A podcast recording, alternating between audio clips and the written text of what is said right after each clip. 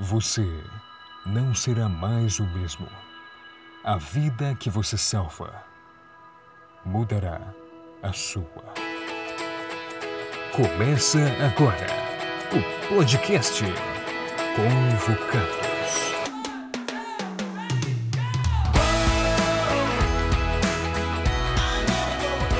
Olá, tudo bem? Estar participando aí desse podcast de Convocados. Queria te mandar um abraço muito especial e te dizer que missão, quando entra pelas veias, não quer sair, é, um, é viciante realmente. Eu queria dizer algo para você. Quando era criança, eu sempre ouvia as histórias de missionários, meus tios, uma família de missionários. Isso foi provocando na minha, na minha cabecinha o desejo de ser um missionário assim além mar, ir para outro lugar, eh, ter essas experiências marcantes. Bom, tive vários mission trip, fui em vários lugares e sempre diz, para o Senhor, Senhor, me dá essa oportunidade de servir melhor Fiz, teologia, eh, fiz também serviço social, eu queria trabalhar na ADRA e trabalhar em, ao redor do mundo. E Deus tinha outros planos para a minha vida, tanto assim que, eh, por essa questão dos estudos, deixei as práticas da área pastoral para o final do meu período de estudos e aí eu fui para o interior do Maranhão e fui convocado, fui chamado para isso também. E lembro de boas histórias e foram provavelmente as histórias que mais marcaram meu ministério, minha vida, minha visão com relação à missão. Você sabe que a missão é pautada por uma visão e é pautada também por uma paixão. Quando você tem uma paixão por algo, isso vai te dar uma visão muito mais clara. E a missão é um caminho de mão dupla. Quem vai fazer missão é muito beneficiado e claramente quem recebe também essa missão. E chegamos naquele lugar, participamos de um evangelismo muito legal e depois do segundo mês me disseram: "E agora você vai fazer evangelismo?" Ué, eu não sabia falar português, então pedi para o Senhor, Senhor, me dá as palavras claras para poder falar de Ti para essas pessoas e pelo que teu Espírito Santo possa de alguma maneira traduzir. Fomos naquele lugar, moramos numa casa de barro, de palha, pegávamos água de poço, e numa casa bem simples, naquelas areias quentes, no interior do interior, mas do interior do Maranhão.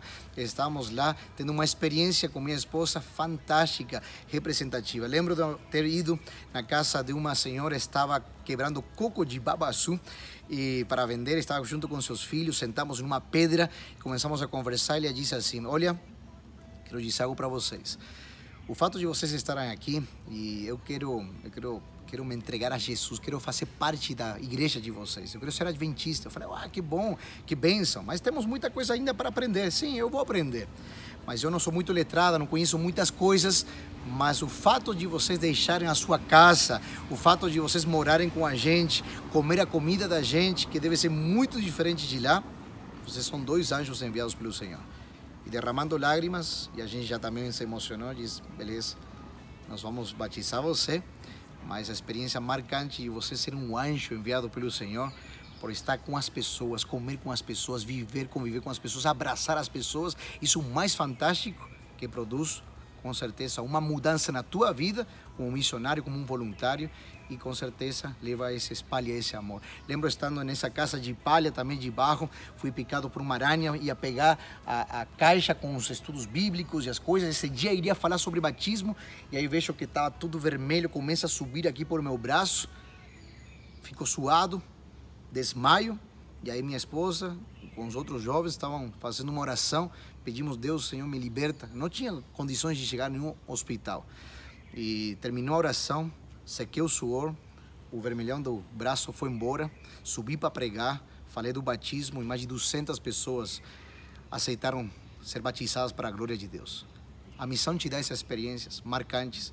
E me lembro agora, voltando para trás, criança, desejo de servir ao Senhor. Talvez era para a África, Ásia. O Senhor me deu a bênção de ir para um lugar no Brasil. Esse era o lugar. Caminho de mão dupla. Esse é que o missionário experimenta. Seja apaixonado por pessoas. Seja apaixonado pela missão de Jesus e Deus vai levar você a lugares que talvez você nunca imaginou.